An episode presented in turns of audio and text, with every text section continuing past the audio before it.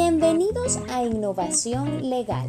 Nosotros somos Liliana Atencio y Saikeli Echeverría. Y esto es Atencio y Echeverría Consultores Jurídicos. Innovación y compromiso legal. Prepárate para absorber todas las ideas y las apliques el día de hoy en el mundo empresarial corporativo con soporte legal.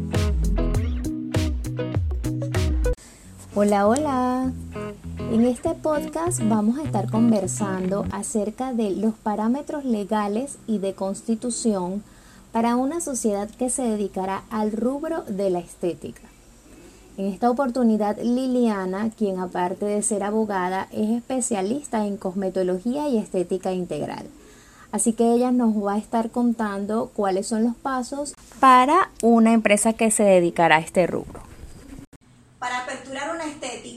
Tenemos que tomar en cuenta que es muy diferente a cualquier otro tipo de actividad económica que nosotros querramos desarrollar. Primeramente tendremos que crear una sociedad anónima, tramitar nuestro aviso de operación, pagar los impuestos municipales, así como también los impuestos a la Dirección General de Ingresos. Tendremos que tener un permiso de los bomberos, un certificado de fumigación y uno de los aspectos más importantes, realizar los trámites ante el Ministerio de Salud.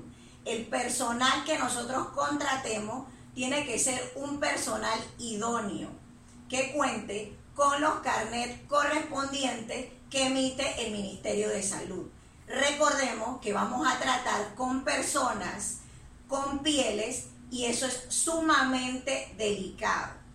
Eh, aquí yo también quisiera aprovechar la oportunidad para decirle a todas, a todas las personas, en especial a las mujeres, nosotros eh, tenemos que tener claro que las personas que están eh, facultadas para hacer infiltraciones en la piel son los dermatólogos.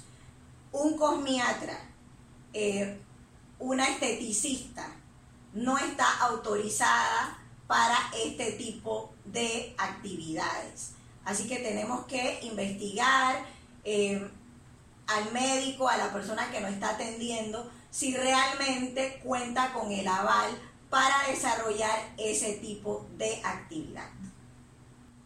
Como mujer, como cosmetóloga, como abogada, yo le hago un llamado a todas las mujeres que antes de realizarse cualquier tipo de tratamiento, investiguemos en manos de quién nosotros vamos a poner nuestro cuerpo y nuestra piel, porque esa es nuestra carta de presentación.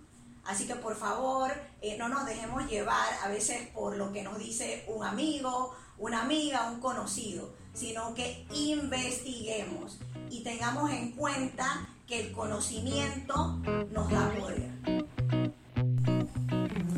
Bueno, esto ha sido todo en nuestro episodio de hoy. Gracias por escucharnos y ya saben, estamos atentas a cualquier observación, cualquier tipo de pregunta que nos quieran hacer.